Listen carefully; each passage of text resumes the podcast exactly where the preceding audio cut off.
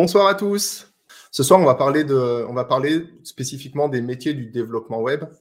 Euh, mais avant, je vais vous faire une petite introduction, puisque euh, les développeurs ne commencent pas billes en tête à travailler sur des projets, il se passe des choses avant. Donc ce soir, ce qu'on va faire, c'est qu'on va parler euh, des métiers du développement web. Alors on va parler des métiers du développement web, vous allez voir pourquoi, parce qu'il y a finalement plusieurs métiers dans le développement web. Mais avant de parler des métiers du développement web, euh, on va parler un tout petit peu de ce qui se passe avant le développement web. Est-ce que hum, les développeurs ne euh, foncent pas billes en tête pour aller faire du code ou pour développer un projet en particulier? En amont du projet, il se passe beaucoup, beaucoup de choses. Et les développeurs ont aussi leur mot à dire sur ce qui se passe euh, en amont du projet. Alors, on va partir du principe que hum, soit, je ne sais pas, on est dans une startup ou vous êtes un freelance et vous avez un projet client, vous êtes une agence de com, etc. Vous avez un projet client. Le brief a déjà été fait au préalable et, euh, du coup, le brief a été validé. Et, euh, ben donc, qu'est-ce qui se passe maintenant? Je sais pas, vous avez un, projet digital à faire, par exemple, soit une application, euh, une application Internet, soit un site Internet. Et donc là, ben, vous êtes prêt, le projet est dans les starting blocks, c'est démarré. Et ben, qu'est-ce qui se passe avant que le développeur commence à coder? Donc effectivement, euh, avant même de commencer quoi que ce soit, il y a toujours une équipe qui va réfléchir un peu à comment on va se structurer le projet, qu'est-ce qu'on va proposer, etc. etc. Euh, donc c'est vrai qu'en amont du projet, il y a des équipes qui vont réfléchir par rapport à qui est destiné le projet, à tout un ensemble de choses. Avant euh, de commencer, il faut qu'on démystifie un mot. Ça, c'est super important. Il faut qu'on démystifie le mot de webmaster. Alors pourquoi il faut qu'on le démystifie? Parce que quand vous allez consulter des annonces euh, d'emploi, vous allez voir que tout le monde a besoin d'un webmaster. En fait, il y a encore quelques années, un webmaster, c'était quelqu'un qui était capable de s'occuper de l'intégralité d'un site, internet, par exemple, ou d'une application web ou des choses comme ça. Maintenant, ça devient un peu plus compliqué d'être capable tout seul de gérer l'intégralité euh, d'un site internet, ça va du serveur jusqu'à jusqu'à gestion des contenus, etc. Donc le webmaster, c'est un mot un peu fourre-tout. Donc faites attention quand vous voyez des annonces avec marqué webmaster dessus. Il faut essayer de creuser un petit peu et voir ce que désigne vraiment le webmaster. Effectivement, avant même que les développeurs viennent coder quoi que ce soit, il y a toute une phase de réflexion où on va essayer de réfléchir à ce qui se passera pour l'utilisateur quand il va utiliser la solution qu'on va devoir coder. C'est ce qu'on appelle l'expérience utilisateur. Et donc, il y a des équipes qu'on appelle des UX designers qui sont là pour étudier les gens qui vont euh, utiliser l'application, etc. Et qui sont là en fonction de ces mêmes gens pour euh, avoir une sorte de, une sorte de, de, scénario d'utilisation euh, de, de, ce qu'on va coder. Ça, c'est très important parce que cette fameuse expérience utilisateur, c'est complètement décorrélé de design graphique qui va être proposé derrière. Dans le sens où cette expérience utilisateur, euh, elle va être définie en fonction des gens qui vont utiliser euh, l'application ou le site Internet.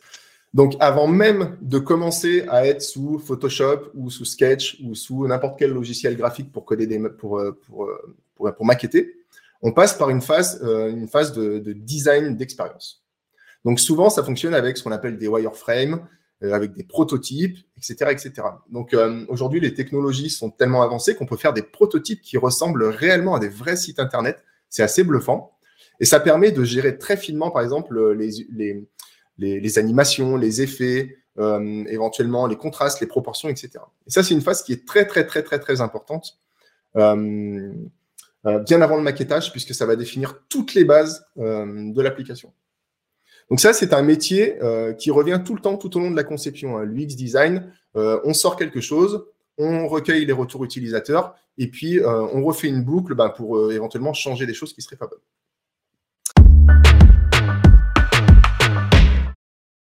Donc, après cette phase euh, d'expérience utilisateur, eh il y a euh, les UI designers, ce qu'on appelle, donc euh, les designers graphiques, pourquoi pas, on pourrait dire ça comme ça aussi, qui eux vont prendre ces espèces de maquettes filaires, donc ces prototypes, et qui vont bah, venir appliquer une belle couche de design par-dessus. Ça, c'est une phase aussi qui est très importante, puisque l'UI designer, lui, il va devoir aussi faire attention à tout ce qui est accessibilité, au contraste, etc., etc. Alors ça, c'est une phase importante puisque ce que va fournir l'UI designer au développeur, ça va conditionner ce que le développeur va devoir faire à l'écran.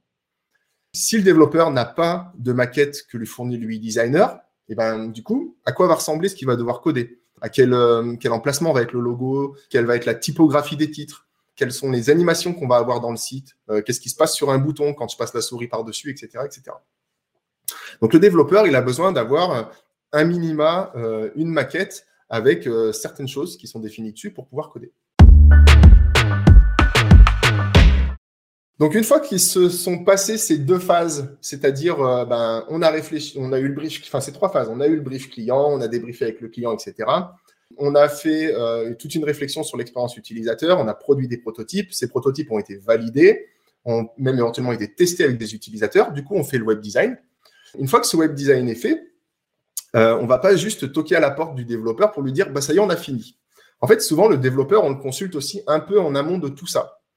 Notamment parce que quand on va réfléchir à des fonctionnalités, il va falloir qu'on puisse s'assurer que ces fonctionnalités euh, sont réalisables. Alors, on dit souvent que tout est faisable en code, donc ce n'est pas tout à fait faux. On peut faire quasiment tout ce qu'on veut en code. Après, c'est une question de temps et c'est une question de ressources, c'est une question de technologie existante. Est-ce qu'on a besoin de les coder? Est-ce qu'on peut utiliser des choses, etc. Donc, euh, le développeur web, il est aussi consulté pendant ces phases-là. Parfois, on peut même demander son avis au concepteur web, enfin au développeur web. On peut même des fois lui poser des questions sur notamment les bonnes pratiques euh, d'accessibilité. Parce que tout ce qu'on a vu, tout ce qu'on a vu dans, la phase, enfin tout ce qui a été décidé dans la phase du X design, donc euh, la, manière dont la manière dont vont se positionner les choses, les proportions, etc., etc. Le développeur web, lui, peut avoir son mot à dire parce que dans son code, il va devoir mettre certaines choses, euh, par exemple pour des lecteurs d'écran ou des choses comme ça. Donc, euh, il est souvent consulté en amont de, ces phases-là.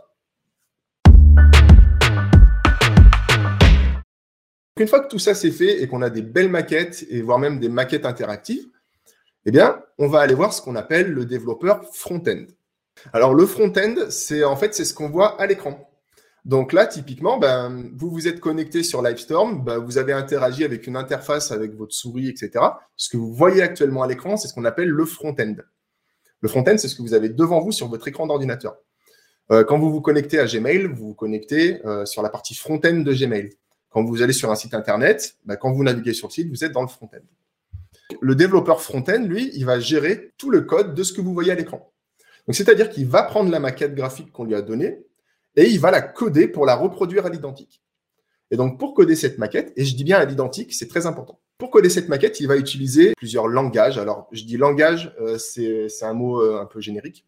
Donc, il va utiliser du HTML, il va utiliser du CSS, il va utiliser du JavaScript et ses dérivés. Donc ça, ce sont les principaux langages qu'il va utiliser. Il peut aussi être amené à utiliser du code PHP. Ce développeur front-end, il est vraiment en charge de toute l'interaction utilisateur. C'est-à-dire que bah, qu'est-ce qui se passe quand je clique euh, sur un bouton? Est-ce que j'ouvre une pop-up? Est-ce que, euh, est que bah, je lance une animation? Est-ce que je cache quelque chose? Est-ce que je filtre une liste? Etc. etc. Donc toutes ces interactions, ça demande effectivement un sens, euh, un sens du design, on va dire, avec, avec des guillemets, et une certaine créativité, peut-être même une maturité dans la créativité si votre back-end est par exemple mal codé, ben, ça va mal fonctionner. Mais le front-end, c'est ce qu'on voit en fait. Donc, euh, si la présentation est belle, a priori, euh, si la présentation est belle, si c'est bien codé, si l'expérience utilisateur est bien pensée, euh, c'est une affaire qui roule, on va dire. Donc, le développeur front-end, il a cette grosse responsabilité de transposer la maquette pour que la rendre, la rendre interactive à l'écran et que ça fonctionne bien. Donc, la particularité du développeur front-end, c'est qu'il doit gérer toute taille d'écran si vous codez pour une application spécifique pour mobile, ce qui est, pas l'objet de, ce qui pas vraiment l'objet de, cette présentation, mais si vous codez une application pour mobile, bon bah, vous vous occupez d'iOS ou d'Android et globalement, vous êtes contenu dans des petits formats. Quand vous développez pour un site internet, bah, vous êtes contenu autant dans un petit smartphone que dans un iPad Pro, que dans un iPad 2 ou 3, que dans un grand écran, voire même une télé. Si vous développez des interfaces pour, pour mettre ça, je sais pas moi, dans la sandwicherie du coin, ou dans la boulangerie du coin, bah, potentiellement, vous pouvez coder des interfaces qui sont reliées au web, tout simplement, et qui sont diffusées sur des écrans. Donc, le développeur front-end fait tout ce genre de métier-là. Les langages HTML, CSS et toutes les variantes en JavaScript, etc., bah, tout ça, ça constitue aussi des, gros outils qu'on peut utiliser et que le développeur front-end euh, doit connaître Donc, on appelle ça des frameworks ou certaines des fois des librairies. Donc, ça demande des connaissances assez poussées dans beaucoup, beaucoup d'outils. Donc, c'est super intéressant puisque finalement, avec tous ces langages de base qu'on est censé maîtriser pour faire du front-end, euh, ça peut évoluer vers des solutions beaucoup plus complexes. Et donc, c'est un métier vraiment à part entière. Et c'est pour ça que euh, ces histoires de, webmaster qui fait un peu tout, ça n'existe plus vraiment. Euh, le métier de développement front-end, c'est vraiment un métier à part entière. il y a déjà tellement de choses à apprendre, tellement de choses à maîtriser. Si on veut vraiment être très très bon là-dedans, c'est presque un boulot à temps complet. Effectivement, le back-end, c'est plutôt la partie moteur. Moi, j'aime bien, j'aime bien expliquer ça comme ça. Donc c'est plutôt ça, le back-end, c'est plutôt euh, s'occuper de tout ce qui est la partie moteur euh, de votre site Internet. Donc les principaux langages utilisés historiquement, hein, c'est PHP, MySQL, euh, Ruby, Python, etc. Enfin, tout plein plein de langages de programmation. Ce serait trop trop long de tous les, de, de tous les lister ici. Mais effectivement, on va avoir plus tendance quand on est back-end à avoir une logique de fonctionnement où on va coder des choses pour que ça marche. Et donc, une fois que ça fonctionne, après, ce qu'il faut faire, c'est quand même brancher ce back-end sur le front-end. Donc, entre tous ces métiers, il y a aussi un métier euh, qui existe encore, hein, euh, qui s'appelle euh, l'intégrateur. En fait, un intégrateur, c'est quelqu'un qui est capable d'aller dans du code back-end pour aller y mettre son code front-end, ou inversement, hein, qui est capable d'aller chercher du code back-end, entre guillemets, pour aller le mettre dans son front-end. Vous verrez que ce type de métier, ça porte un autre nom maintenant, mais ça existe encore. Parce que les deux, euh, les deux sont liés finalement. Vous avez le front-end qui va faire l'interface sur l'écran. Mais du coup, cette interface sur l'écran, si on la fait en HTML, CSS, ah bon, JavaScript, on va dire ça comme ça. Mais si on la fait euh, avec ces principaux langages-là, ben, elle n'est pas forcément dynamique, notre interface. Si on veut aller chercher des informations en base de données, ben, il faut qu'on branche notre front-end avec un back-end. C'est ce que fait par exemple WordPress ou c'est ce que fait Wix, c'est ce que fait euh, Drupal, c'est ce que fait Joomla, etc. Tous ces outils, en fait, ont un moteur back-end avec une administration. Et euh, le front-end, donc euh, l'habillage graphique qui va être mis sur ce moteur, va aller chercher les informations euh, dans la base de données, etc. Souvent, le développeur back-end, il a en plus, besoin de, connaître, en complément des langages de programmation, comment fonctionne un serveur. C'est toujours un plus qui est appréciable, parce que le développeur back-end, lui, il va plutôt interagir avec le serveur qui va distribuer le site Internet. Là où quand on est développeur front-end, dans les cas de développement front-end pur, hein, sans, utiliser de, JavaScript pour le serveur, etc., on va avoir plutôt tendance à interagir avec notre navigateur. Donc, lui, notre navigateur, il fait qu'afficher ce que lui a renvoyé le, serveur. Donc, être développeur back-end, ça nécessite de connaître beaucoup de langages de programmation, beaucoup de frameworks aussi, puisque euh, de la même manière que pour le front-end, bah, des frameworks se sont développés pour qu'on puisse travailler correctement. Euh, bah, le backend, lui aussi, doit connaître beaucoup de frameworks et avoir des connaissances en gestion de serveur, c'est toujours intéressant. Euh, d'ailleurs, là, je viens d'employer un mot intéressant qui s'appelle framework. Est-ce que vous savez ce que c'est un framework? Admettons que tu y faire du CSS, tu vas te spécialiser dans du CSS, tu apprends le CSS. Au bout d'un moment, tu vas euh, répéter les choses tout le temps et tu vas avoir peut-être des pratiques de travail, des bonnes pratiques de travail. Et à force de toujours tout refaire, tu vas peut-être te dire, ah, c'est quand même dommage. Euh, parce que moi, j'aime bien travailler de cette manière. J'ai déjà euh, toute une collection de choses que j'ai déjà fait. Et ce qui serait cool, c'est que je puisse me fabriquer un petit outil bah, qui me permette de gagner du temps de développement en réutilisant des choses que je fais déjà. Et en les réutilisant de la manière que j'estime, moi, être la bonne pour coder ce genre de choses. Et bien, typiquement, si vous avez ce type de réflexion et que vous développez un tel outil, bah, en fait, vous êtes en train de développer un framework. Donc, vous êtes en train de développer quelque chose euh, que vous pouvez utiliser d'une certaine manière pour construire des choses. Et donc, par exemple, si on peut citer, euh, je ne sais pas moi, Bootstrap pour, euh, le CSS, c'est exactement ça. C'est-à-dire que Bootstrap, bah, vous pouvez réutiliser du CSS à volonté, mais selon des règles bien précises pour que ça fonctionne d'une certaine manière. Et c'est ce qui fait la différence avec une bibliothèque. La bibliothèque, tu peux piocher ce que tu veux dedans et tu t'en fais ce que tu en veux, en gros. Le Bootstrap, lui, il t'impose euh, une manière de fonctionner. Le framework t'impose euh, une manière euh, de l'utiliser. Alors, il y en a plein. Hein. si je peux vous, vous, citer plein de noms, là, vous pouvez regarder Bootstrap pour le CSS. donc, HTML, CSS, hein, et, même, un peu de JavaScript dedans dans le Bootstrap. Vous pouvez aller voir Foundation aussi, qui est, qui qui est de, Bootstrap. Au niveau des, au niveau des frameworks en, JS, bah, vous avez par exemple React qui se définissent comme une librairie, mais pouvez avoir Angular, vous pouvez avoir Vue.js. Et donc, en fait, ce sont des outils qui sont basés sur certains langages de programmation. et qui vont très très loin dans la manière dont ils estiment qu'on devrait utiliser euh, ce code pour faire euh, ce type d'application, ce type de site web, etc. Tout à l'heure, je vous disais, euh, je vous disais que les, les rôles n'étaient plus si cloisonnés que ça, par exemple, entre l'UI designer et l'UX designer, où du coup, les deux pouvaient être amenés à faire des, choses similaires, des choses complémentaires. Bah, c'est pareil pour les développeurs. Un développeur front-end, je vous disais, c'est bien qu'il ait des connaissances en back-end, et un développeur back-end, c'est bien qu'il ait des connaissances en front-end. Alors, si vous êtes dans des grosses équipes, dans des grosses structures, bah, vous allez peut-être être cantonné à un poste en particulier. Tu es front-end, tu es back-end, tu es UX, tu es UI, etc. Mais si vous êtes dans des équipes beaucoup plus petites, on va peut-être vous demander de faire le front et de faire le back aussi. Et donc, si vous êtes capable de faire ces deux métiers en même temps, donc et front-end et back-end, vous êtes ce qu'on appelle un développeur full stack. Donc, c'est un autre métier qui combine ces deux métiers de front-end et de back-end. Alors ça, c'est important, ce mot développeur full stack, parce que vous allez le retrouver dans quasiment toutes les annonces d'offres d'emploi pour du développement. Vous allez entendre parler de développeur full stack en permanence. Donc un développeur full stack, c'est quelqu'un qui a de solides compétences, euh, principalement et avant tout, à mon avis, en back-end, mais qui est aussi capable de faire des front-end de bonne qualité. Des beaux front-end qui sont bien intégrés, au pixel près, qui respirent la qualité et, euh, qui n'ont pas l'air de sapin de Noël quand ils s'animent. Euh, quand ils s'animent ça, ça demande quand même un sens du design qui est, euh, qui est important. Donc c'est vrai que souvent on a le cliché du développeur back-end qui n'est pas capable de faire du front-end. Mais en fait, c'est qu'un cliché. Les développeurs back-end sont aussi de très bons développeurs front-end. Surtout que si vous avez de solides connaissances en back-end, le front-end, ce n'est pas un problème du tout. Donc vous avez ce troisième métier qui est en fait un métier qui réunit les deux premiers, à savoir le front-end et, et le back-end. Donc un développeur full stack aussi, sa grande capacité, c'est d'être capable de s'adapter à n'importe quel framework, d'utiliser n'importe quelle librairie, etc., etc.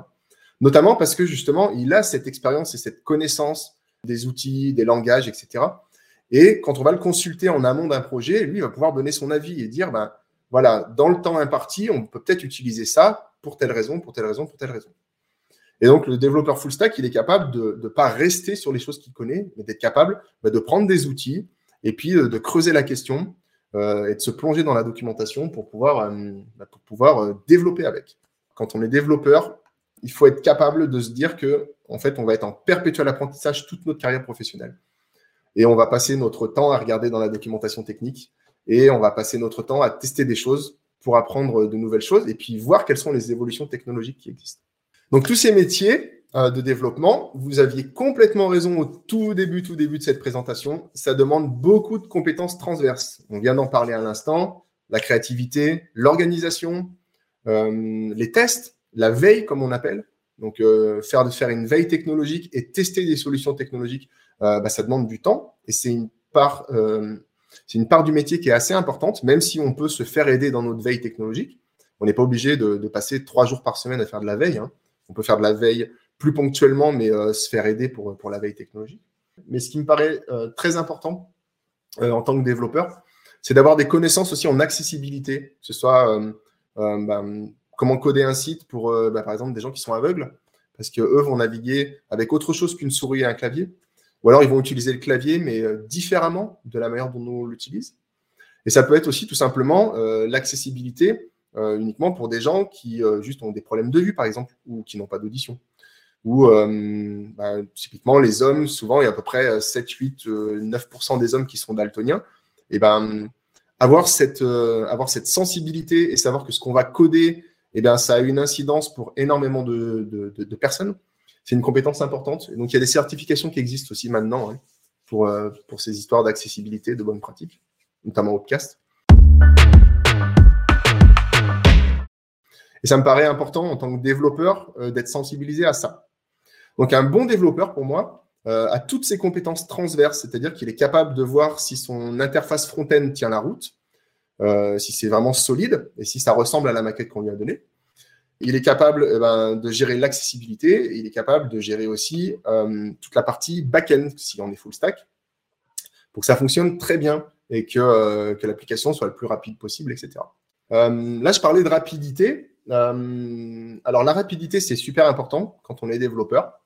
Parce qu'un développeur doit aussi avoir des bases euh, en en référencement, notamment parce qu'il y a certaines choses techniques qu'il doit implémenter, implémenter euh, quand il crée ses interfaces. au-delà de la technique pure, par exemple, pour mettre euh, bah, des, balises title, des descriptions, etc., etc., des, des, balises méta pour le référencement, pour les moteurs de recherche. La rapidité du site est un critère très important pour les moteurs de recherche. Si votre site est rapide, eh ben, la qualité de contenu équivalent avec un autre, eh ben, vous serez mis en avant.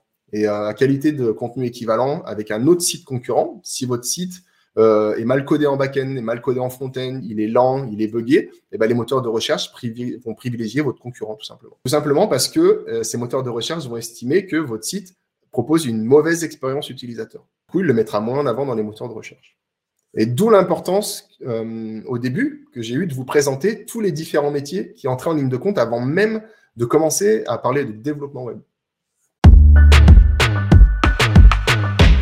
Est-ce que vous auriez une idée de ce qu'est une journée type d'un développeur? Souvent, quand on travaille dans le développement, on travaille avec certaines méthodes d'organisation. Là, c'est un mot qui est revenu souvent, l'organisation. Euh, il y a tout, euh, tout plein de process, on va dire, d'organisation qui se sont créés au fil des années dans le développement informatique.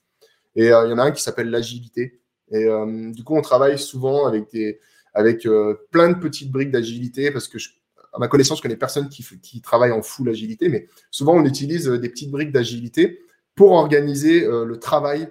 surtout que souvent on travaille à plusieurs sur un même projet. Au niveau organisation, souvent on commence le matin sa journée, en tout cas quand on est dans une équipe hein, avec plein de développeurs, on commence sa journée par faire une réunion, souvent une réunion plutôt courte, on appelle un stand-up, et euh, ça dure généralement une quinzaine de minutes. Et en fait, euh, tout le monde prend la parole et tout le monde euh, explique un peu où est-ce qu'il en est du développement. Parce que du coup, quand on travaille en agilité, on travaille avec des sprints. Et en fait, un sprint, bah, c'est on a un temps donné pour réaliser certaines choses. Et après, on est plutôt autonome, on va dire, en tant que développeur. C'est-à-dire que si vous vous êtes vu assigner ou si vous vous, vous êtes proposé pour faire une tâche en particulier, eh ben, le matin, on va débriefer, puis on va dire, bah, t'en es où de ce que tu étais censé faire? Une fois que tu as fini cette, euh, cette, fameuse petite réunion de, lancement de journée, eh ben, tu vas coder. Et donc, soit tu codes ta fonctionnalité, soit euh, tu fais des tickets de support ou des choses comme ça. Métier de développeur, tu t'ennuies jamais, hein, parce que euh, même une fois que ton application ou ton site web a été mis en ligne, et passé en prod, comme on dit, tu as toujours des bugs qui remontent, tu as toujours des choses à optimiser. Peut-être que les UX designers ont fait une repasse et que du coup, il y a des choses qui vont changer, peut-être dans ton haut de page. Et donc, du coup, il va falloir le recoder. Mais tu ne recodes pas directement sur le site que tu as mis en ligne. Hein. tu le recodes ailleurs. Et puis après, tu le testes. Tu fais une revue de code avec tes collègues. Et une fois que tu as fait la revue de code avec les collègues, éventuellement, tu peux le passer en production avec des process bien établis. Alors, si tu es dans une grosse équipe parce que tu es dans une grosse agence, Généralement, tu as un chef de projet qui sert à absorber les demandes clients et à venir toquer à la porte des développeurs en disant euh, On a une demande, les gars, euh, comment on fait? Qu'est-ce que je réponds aux clients, etc., euh, etc. Mais quand tu es freelance, eh ben oui, effectivement, c'est ce que tu fais le matin. Le matin, euh, eh ben, c'est à toi de t'organiser, c'est à toi de te débrouiller. Surtout si tu es tout seul, si tu travailles en équipe, tu peux te faire un, stand-up avec ton, avec, ton, avec ton associé. Mais si tu es tout seul, effectivement, c'est à toi de te débrouiller pour t'organiser. Alors, c'est une très, très grande liberté. Par contre, ça demande beaucoup de rigueur. Donc, il me semble que c'est un, un, mot qui est remonté tout à l'heure. Effectivement, si tu es développeur et qu'en plus tu es freelance, il faut beaucoup de rigueur. C'est très important. Donc, effectivement, tu commences ta journée, bah, quand tu es freelance, par exemple, par te dire, bon, ben, quelles sont mes demandes clients en cours? Quels sont les projets en cours? À quelle date limite est-ce que je dois livrer cette chose? Et puis après, tu te mets à coder, tu codes. Selon moi, euh, même si vous êtes complètement passionné de développement web, etc., il euh, faut faire des pauses. Il faut vraiment faire des pauses. Votre cerveau, il a besoin de se reposer.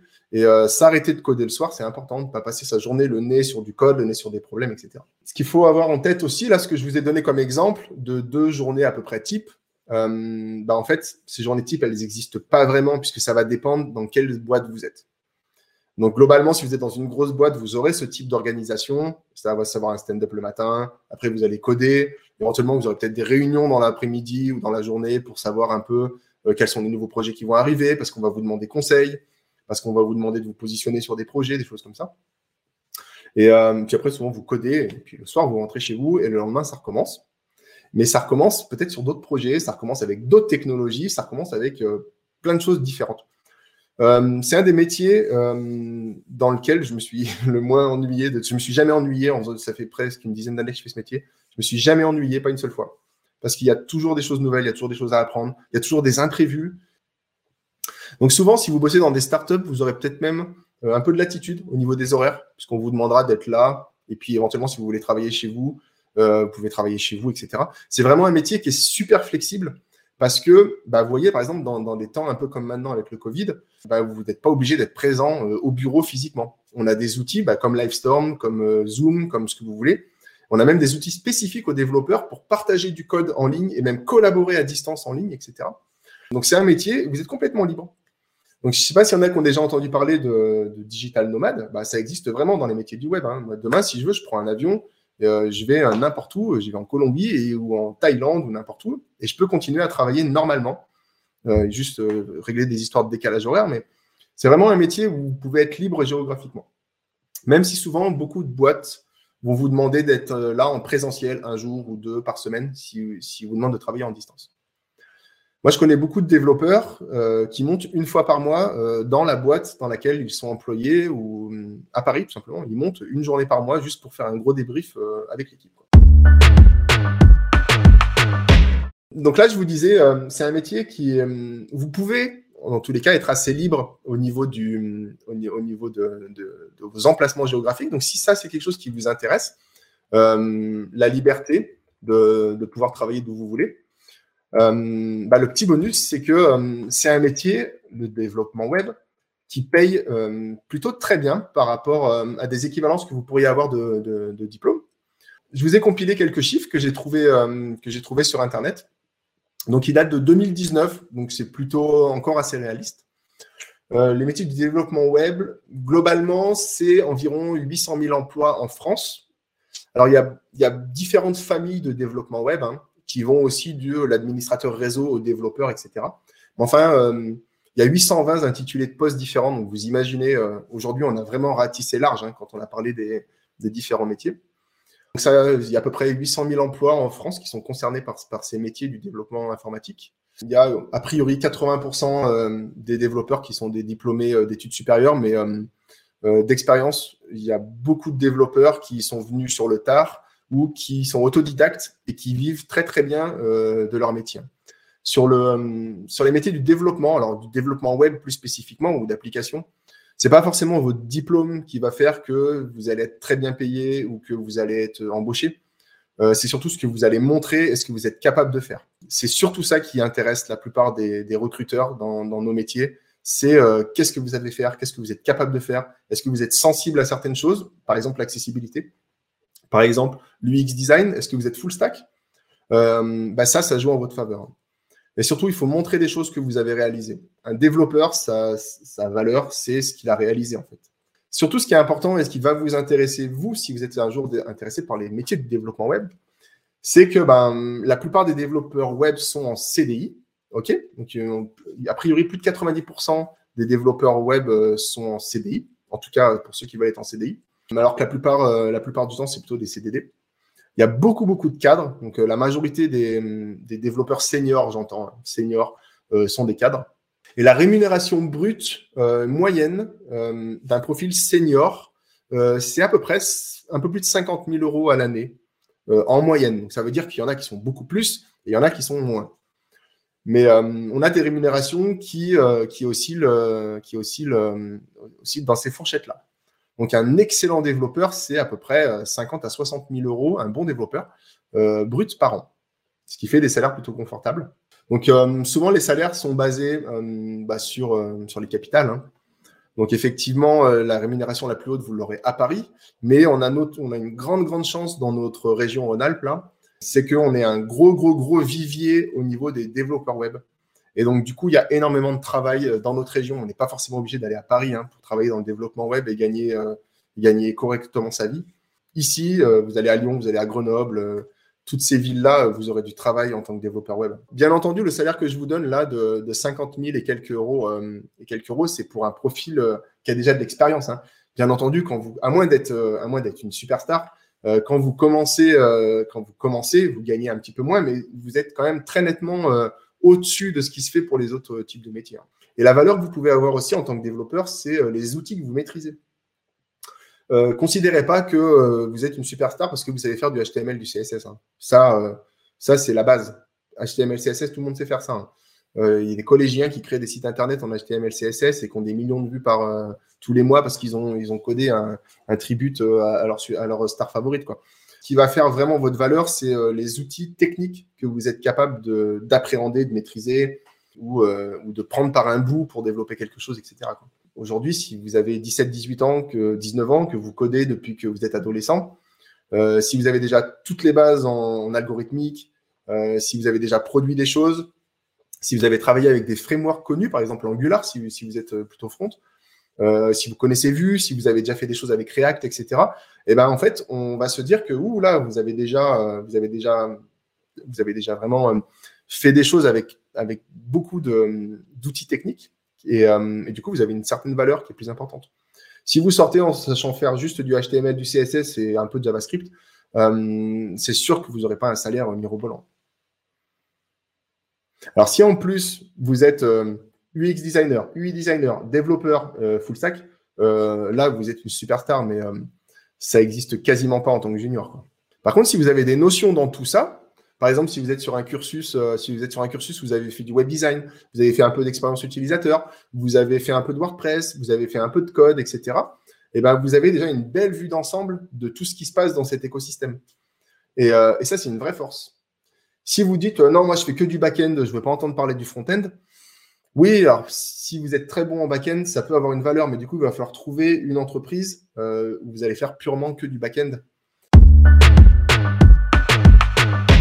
Le freelancing, tu es intéressé par te lancer en tant que freelance euh, parce que, par exemple, tu entres dans le cas de figure que je disais tout à l'heure où genre, tu développes depuis plusieurs années, depuis que tu es gamin. C'est quand même pas mal. C'est quand même pas mal euh, si tu peux aller prendre un peu d'expérience dans une boîte. Euh, mais vivre du freelancing en tant que développeur, oui. Oui, oui, oui. Sachant que le freelancing, c'est aussi un métier à part entière, hein, parce que du coup, tu es chef d'entreprise tu es peut-être tout seul dans ton salon, mais tu as une entreprise à gérer et c'est une vraie entreprise physique. Hein. Légalement, euh, tu es une entreprise. Et comme tu as beaucoup de travail en développement, euh, tu atteins souvent des niveaux de rémunération qui font que euh, ça devient sérieux rapidement. En complément de ton métier de freelance, tu vas devoir apprendre à faire des choses à côté, notamment à, à gérer ta relation client, à gérer tes process, à faire un peu de comptabilité peut-être au début, à discuter avec des prestataires même éventuellement. Quand tu es freelance, oui, le matin, tu commences à coder, mais des fois, tu as d'autres impératifs aussi le matin ben, les clients, il faut que tu ailles les chercher toi, à moins que tu aies un associé qui soit chef de projet, par exemple, qui va lui faire du commercial. Mais si tu es tout seul et que tu es freelance, ben, il faut que tu fasses du commercial, un peu de compta, euh, il faut que tu codes.